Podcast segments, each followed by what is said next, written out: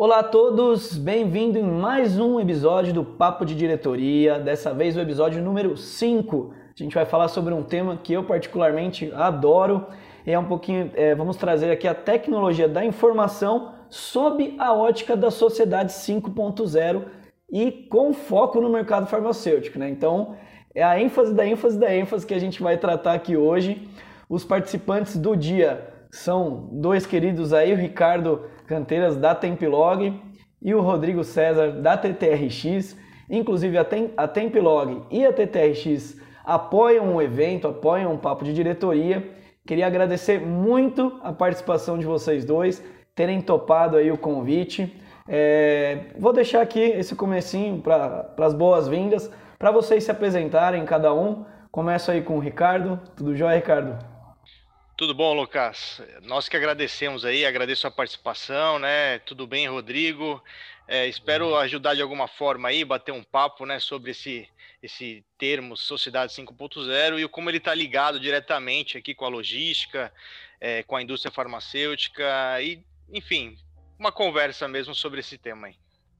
Maravilha. Obrigado mais uma vez, Ricardo. Rodrigo? É isso aí. Eu agradeço né, o convite, a oportunidade e é um prazer, né? É, a gente poder discutir, trocar ideias e, enfim, compartilhar um pouco da nossa visão sobre o impacto né, dessas mudanças. Legal, legal. Então, feitas as devidas apresentações, eu vou explicar então para o pessoal que está assistindo aqui. A dinâmica vai ser o seguinte: é, a gente vai tentar se basear aí no máximo em meia hora de episódio, né? Nessa meia hora a gente vai fazer em torno de cinco perguntas e com essas perguntas a gente vai debatendo. Sempre eu trago é, a, a pergunta para um e a gente traz a réplica para o outro convidado. Então assim a gente tem a dinâmica completa com as opiniões, meu fazendo a intermediação do programa. Bora lá começar, senhores? Bora! Joia! Então vamos lá. A primeira pergunta que eu trouxe aqui para a gente começar esse debate é em relação a, ao compromisso atrelado justamente aos valores que norteiam a sociedade 5.0, que são é, a facilidade né, da, da internet das coisas, né, o fluxo da tecnologia é, facilitando a nossa vida, com isso aumentando a qualidade de vida e, obviamente, trazendo o apelo ali é, da sustentabilidade, né? então desenvolvimento sustentável. De que maneira, senhores, vocês acham que o nosso mercado está se preparando para esse conceito? Então, de novo, né, pensando na tecnologia das coisas, melhora da qualidade de vida e desenvolvimento sustentável. Eu começo essa então com o Rodrigo. Rodrigo, se você quiser fazer as considerações, aí depois eu passo para o Ricardo. Legal. É, a gente está vivendo né, um momento onde é, gerações convivem né, de forma diferente com a tecnologia. Então, a velocidade das mudanças, o impacto sobre os negócios é, é bem visível. Né? Aplicativos, startups, enfim, empresas se reinventando e em, em função de quê? Né? Qual a melhoria? Né? O que, que a gente pode é, avaliar como impacto no nosso lado consumidor e no nosso lado né, é, você viabilizar algum negócio, né? uma, um empreendimento. Então, olhando pelo lado do consumidor, nós vemos a tendência de consumidores cada vez mais exigentes, né? cada vez mais atuantes e dando preferência para empresas com responsabilidade social. Né? Empresa que, ao produzir, ao comercializar, tem ali a sua responsabilidade é, com a sociedade, com o seu parceiro, com o meio né, em que vive, como ela vem é, executando as suas atividades no geral. Então, isso acaba criando um diferencial. As empresas que estão olhando para isso estão olhando para sistemas, recursos, para que fique é, mais evidenciado né, e valorize a sua marca e seja uma opção de escolha, ou a melhor opção de escolha para o seu cliente. Né? Isso reflete tanto no produto, na embalagem, no transporte, no armazenamento, na logística, né? É, e por trás disso sistemas que garantam, é, que dê essa legitimidade né, a essa valorização de uma marca. Então, isso hoje é uma tendência e Sociedade 5.0 vai nessa direção. Né? É isso, né, Rodrigo? E, e, um dos pilares aí, né, da sociedade 5.0 é essa qualidade do bem-estar das pessoas, né? E uhum. aqui na Tempilog a gente procura, é, através, é, simplificar, como por exemplo o conceito de inteligência artificial, né? O pessoal pensa que é algo só de filme, né, de, de uhum. ciência científica, mas na realidade ah, é, se você conseguir mapear os processos, né? Nós somos uma empresa de logística que prestamos serviços, dentro de serviço nós temos tarefas e atividades.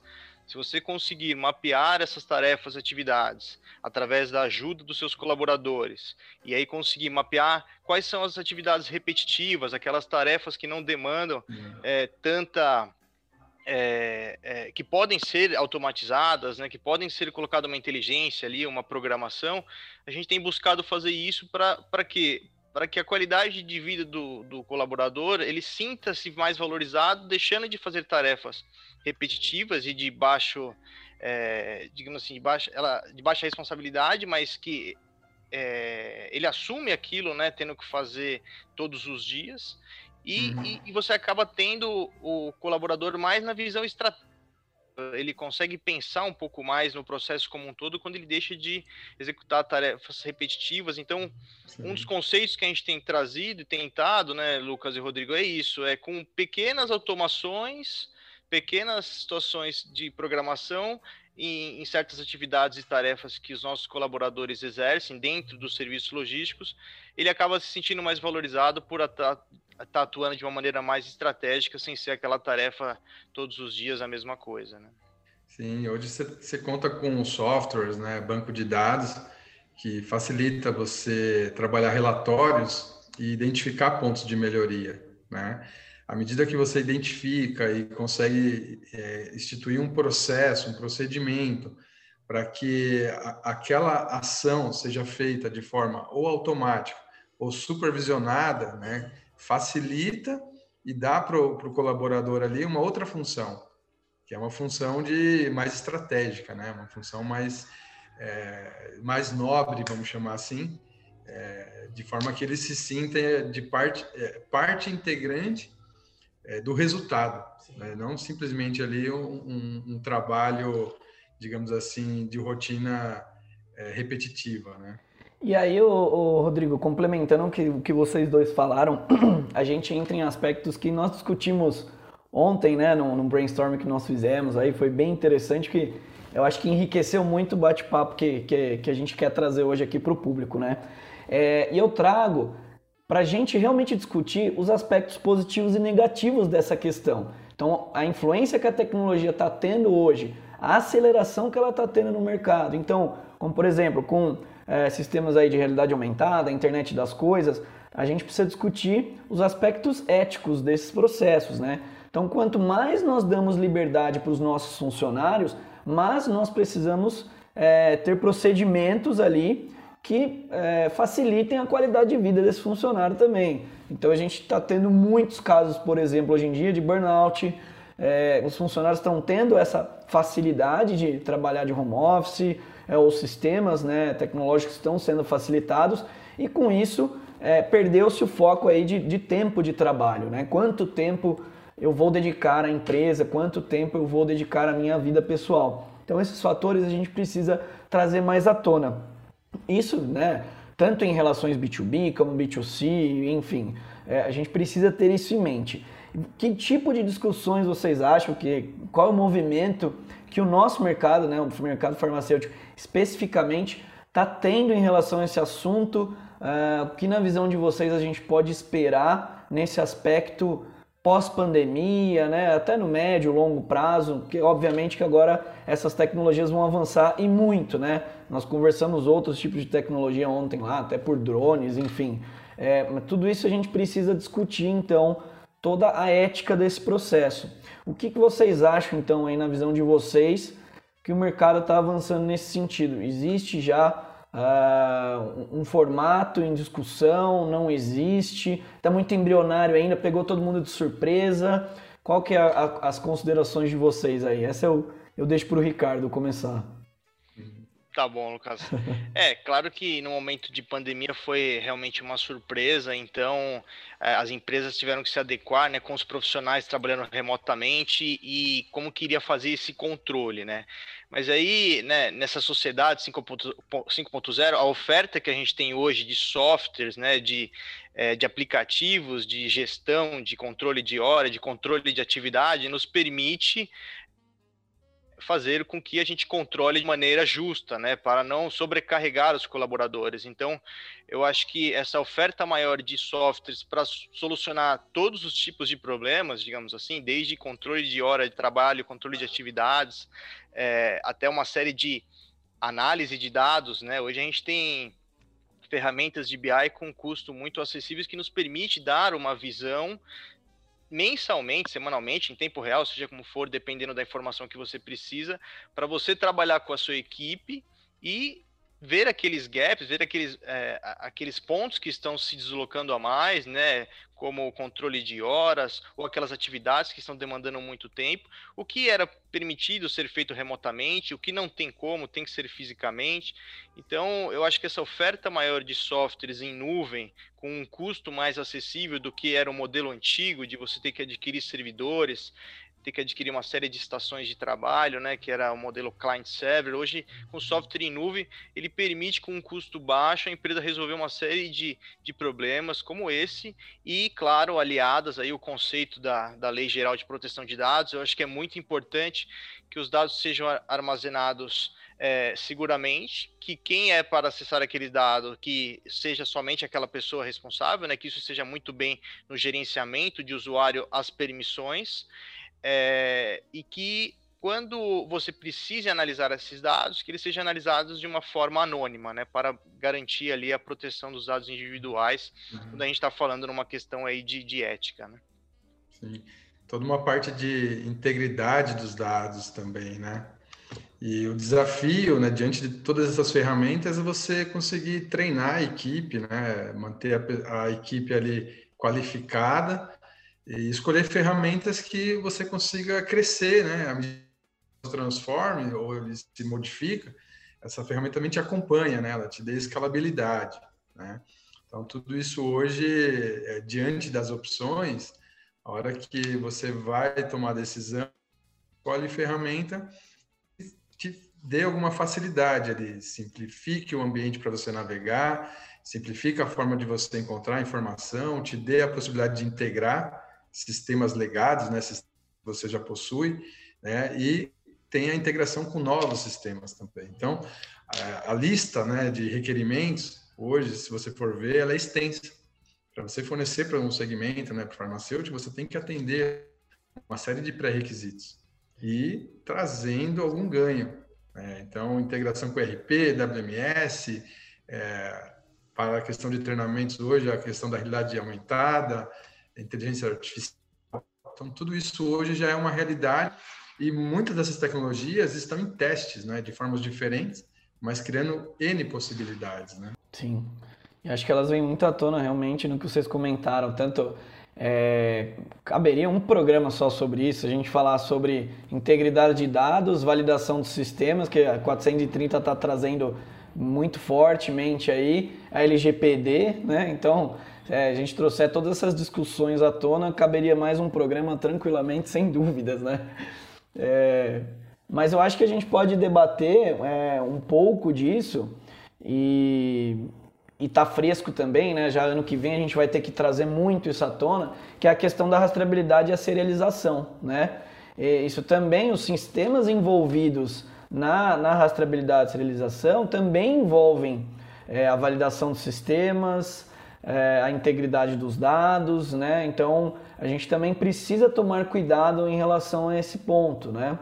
É, e, e, não é um tema novo se a gente for parar para pensar. Outros setores ali, automobilísticos, já fazem a serialização, acho que há pelo menos mais de uma década, né? Então é, acho que cabe uma lição para nós aí, pegar os pontos positivos desses setores, trazer para nós aí o mais rápido possível para a gente discutir essas, esse tipo de informação, de tecnologia de forma universal, né?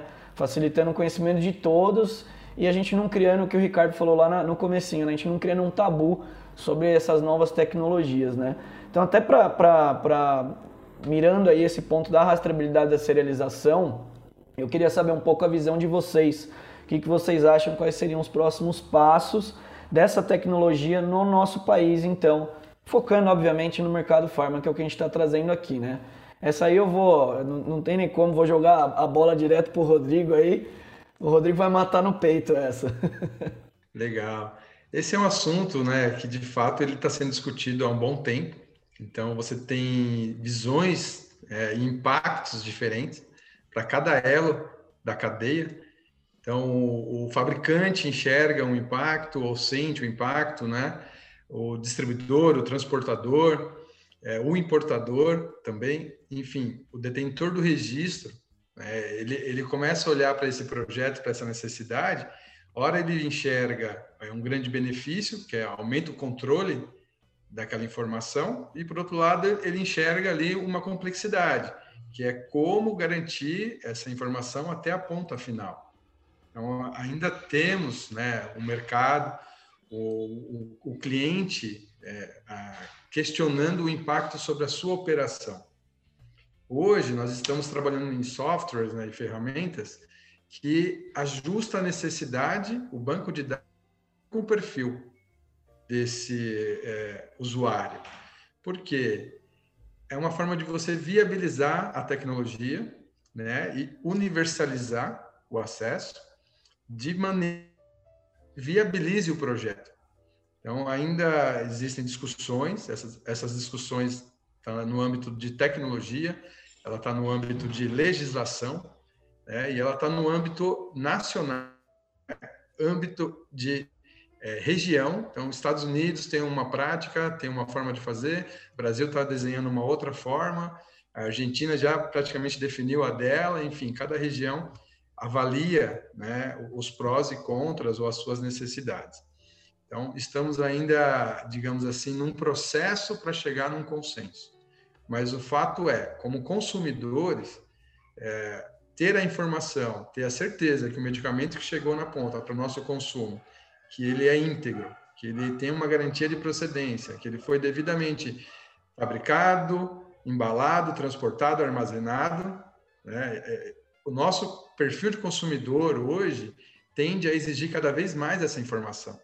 É, se a gente for comparar, por exemplo, com a vacina, no passado a gente tomava vacina, a gente não sabia nem quem fabricou, de onde veio, de que maneira que foi transportada, né? Hoje a gente, a gente, pega e fala, mas qual que é essa, né? Quem fabricou? Qual que é o método de fabricação? Então a gente está muito mais informado.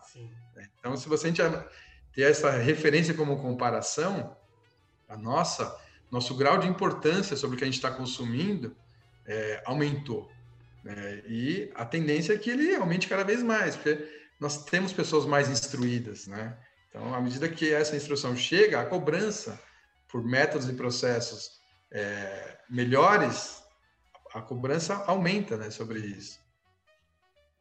É, a acessibilidade do processo né, globalizado de uma maneira geral facilita sem dúvida esse ponto. Né? Eu acho que na rastreabilidade, como você bem comentou, é, isso é um ponto positivo, eu vejo, né? O, o mercado farmacêutico mundial está caminhando mais ou menos que junto, né? Então, você pega, é, acho que a África do Sul, Estados Unidos, é, a própria Argentina que você comentou, o Brasil, então está mais ou menos, tem sistemas diferentes, mas a gente está mais ou menos no mesmo cenário, né? É, eu acho que isso é importante também se vocês forem ver, né, pela criticidade aí e, e, a oferta de vacinas no mundo todo, né, ser escassa ainda, a gente deveria ter a serialização das vacinas.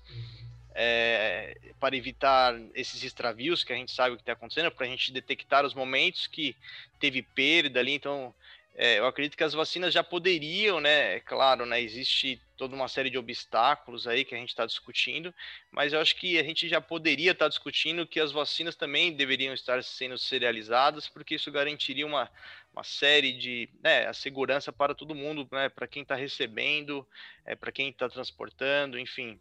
Só que a gente tem dois desafios grandes, digamos assim, né? Um na parte de software que aí a gente tem né, as empresas como a TTRX tem, trazendo as soluções, e um na parte de física mesmo, né, de manuseio do produto. Né? No momento que o armazém está fazendo a separação, ali o pick and pack, você precisa de uma, é, de uma amarração desses números de série né, aos pedidos que estão saindo, e aí a Tempilog desenvolveu aí, né, junto com um dos maiores institutos de engenharia né, do Brasil, uhum é, um modelo de automação de fracionamento para capturar esses códigos, esses números de séries de uma maneira mais rápida e fazer essa agregação né, aos pedidos de uma maneira automatizada.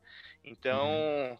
é, eu, quem trabalhar nesse segmento, as empresas que estiverem é, envolvidas em algum desses elos, principalmente operadores logísticos como a Tempilog, que precisam fracionar é, medicamentos, precisarão encontrar meios, né, como nós estamos encontrando, Sim. estamos numa fase final de homologação, é, de fracionar isso de uma maneira automatizada, capturar esses dados, agregar, agregar uhum. e poder capturar é, e poder enviar através de eventos, né, ou seja, para o uhum. detentor do registro, que é o caso do depositante do medicamento, ou para é, a Anvisa através dos eventos que também são obrigatórios a gente comunicar, né, como operador logístico.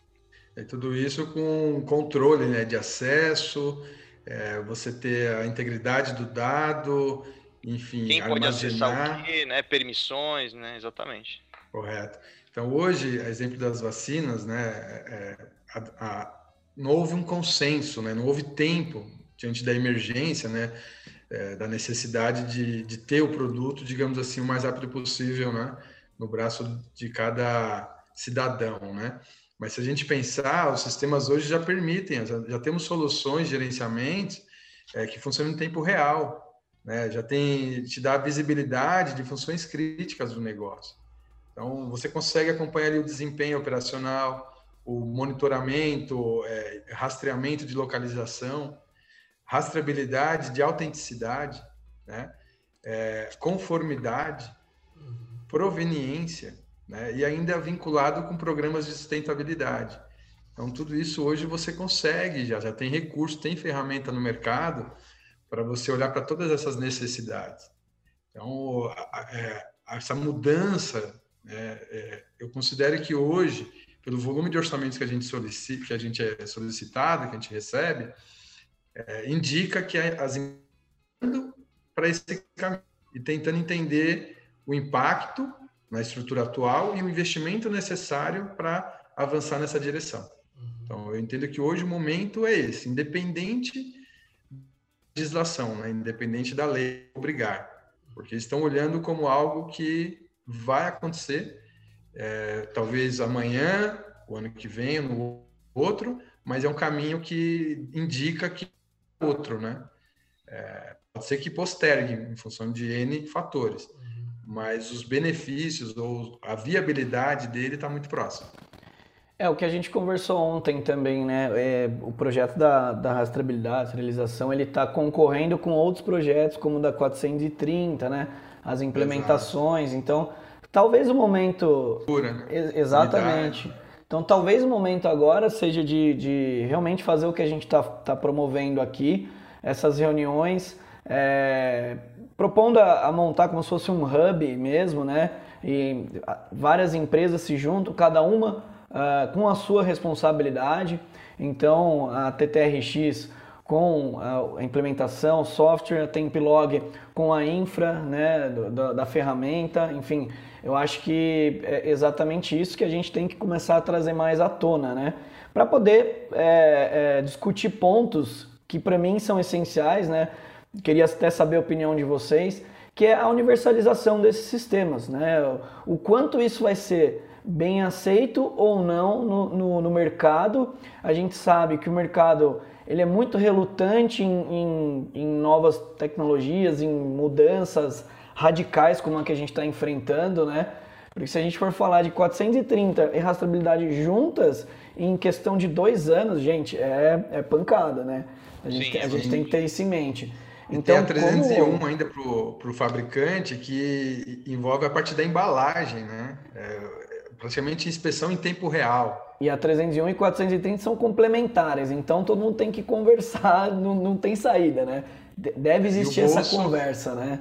Exato. E o bolso, digamos, da indústria, né, da, de quem fabrica, acaba sendo um só. Sim. E ele tem que priorizar projetos, né? Exatamente. Enfim, todos esses e, projetos acabam concorrendo entre si, né? O que eu trago aqui daí é justamente o seguinte, é, é e aí a opinião de cada um mesmo. O que, que vocês acham que é o papel uh, de vocês como empresa, como pessoa, né, profissional, para ser um agente de mudança nessa transformação que a gente vai enfrentar aí nos próximos cinco anos, né? A rastreabilidade vindo para para abril de 2022, se cumprir o prazo, né? Se não prorrogado um pouquinho para mais ali, mas é, onde vocês acham aí? Queria opinião realmente de cada um objetiva, onde cada um conseguiria ajudar e ser o agente de mudança nessa transição para o mercado farmacêutico. Eu deixo essa aí para o Ricardo primeiro.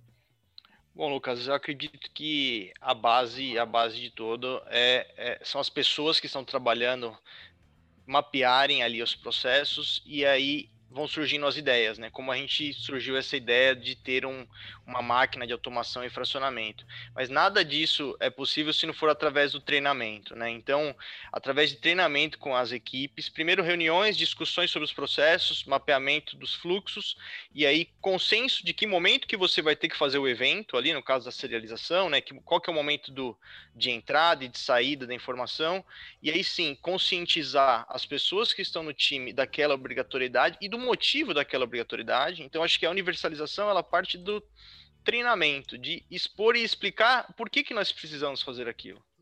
E criar já, já vencer aquela primeira barreira de, de mudança no sentido maior da coisa. Olha, imagina que todos os medicamentos que você e sua família tomarem, você vai ter uma garantia de toda a procedência, né? De que não é, é ele não é pirata, digamos assim, né? Ele não foi, não é produto de furto. Então, é, é isso que a gente tem que é, fazer. Eu acho que através do treinamento, da explicação é, dos modelos e através de inovações, né? Eu acho que é inevitável que as inovações elas precisam surgir e, e às vezes inovações simples, tá? É o que eu estava mencionando desde o início. A gente não precisa ir muito longe. Eu acho que com pequenas mudanças e a união da equipe e treinamento é possível a gente, de certa forma, universalizar aí essas, é, essas soluções, esses problemas que estão para nós aí, né? Acho que um ponto legal aqui, só para complementar antes do, do Rodrigo comentar também, é a gente trazer o conceito da comunicação transversal. Então, não necessariamente a gente vai trazer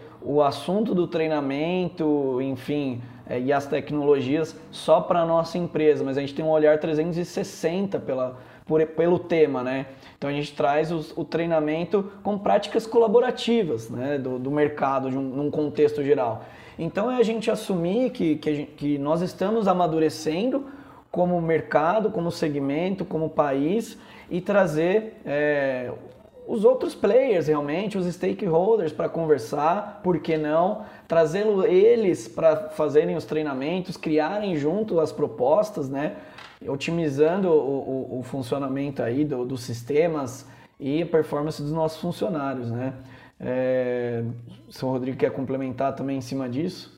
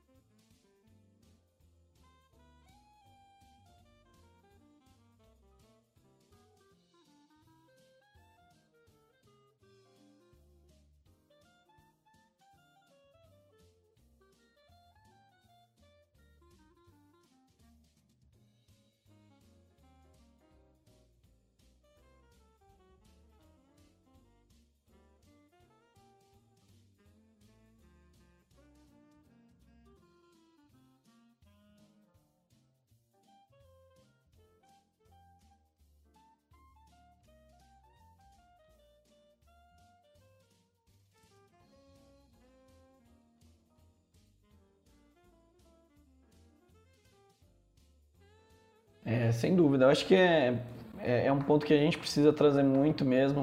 O, o tipo dos sistemas, agora é o momento da gente é, fomentar mesmo essas discussões.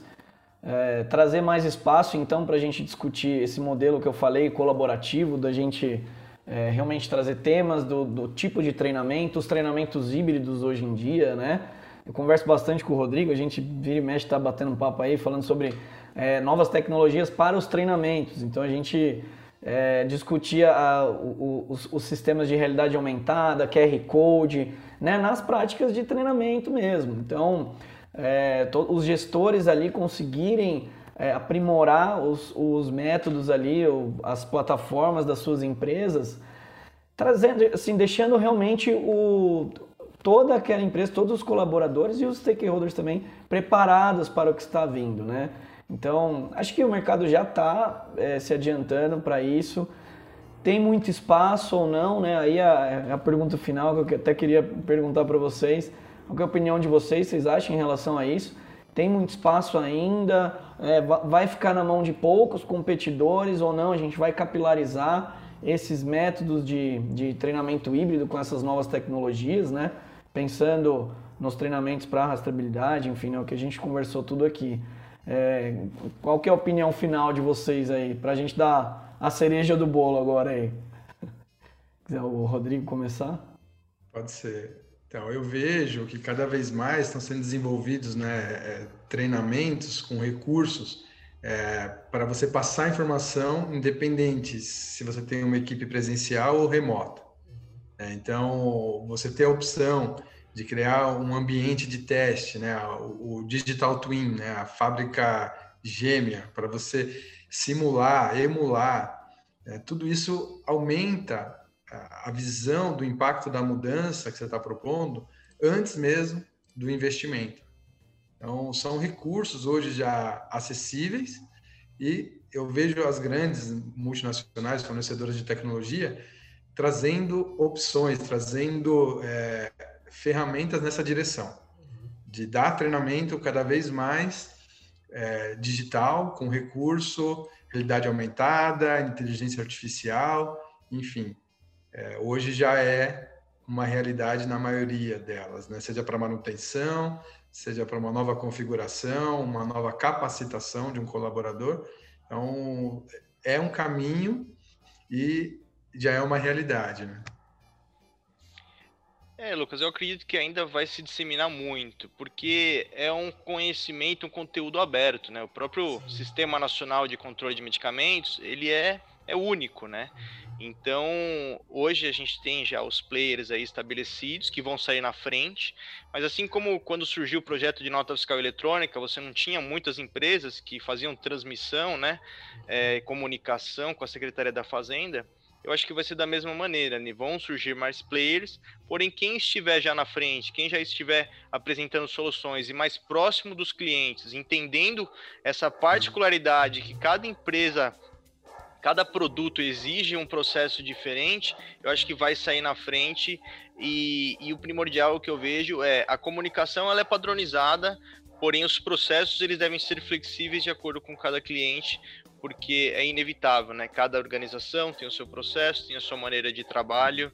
Eu acho que aí é que entra os treinamentos colaborativos, no momento que você pode compartilhar conhecimento sobre o sistema nacional, que ele é único, e a hora que você entra na parte de flexibilizar o processo, aí é uma capacitação de, uma, de um grupo menor, né, de uma equipe daquela que vai atuar ali, mas eu acho que a gente vai poder utilizar muito o conceito, e a gente tem utilizado, né, desse treinamento colaborativo, porque é um conceito que abrange o segmento inteiro e não somente uma empresa. Sem dúvida. Olha, senhores, vou te falar, tô, tô para falar que acho que foi um dos melhores episódios aí até agora, o bate-papo. Foi muito rico realmente, cheio de conteúdo bacana. É, eu acho que é o intuito aí é a gente fomentar mesmo a tecnologia, trazer essas discussões à tona.